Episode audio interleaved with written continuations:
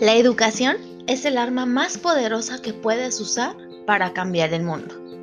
Y el alumno, Álvaro Hernández León, del sexto semestre del bachillerato Sabes Rincón de Centeno, es un claro ejemplo de cómo está cambiando el mundo, ya que es un joven que a pesar de su corta edad, siempre está dispuesto a superarse día con día ha participado en las convocatorias de jornadas científicas y culturales, en donde obtuvo el primer lugar regional y segundo lugar en deletreo.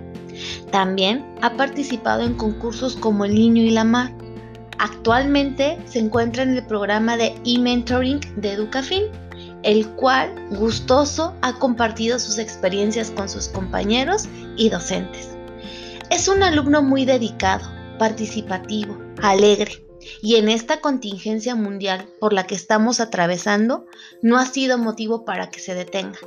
Al contrario, ha buscado la forma de seguir preparándose y motivando a sus compañeros a no darse por vencidos.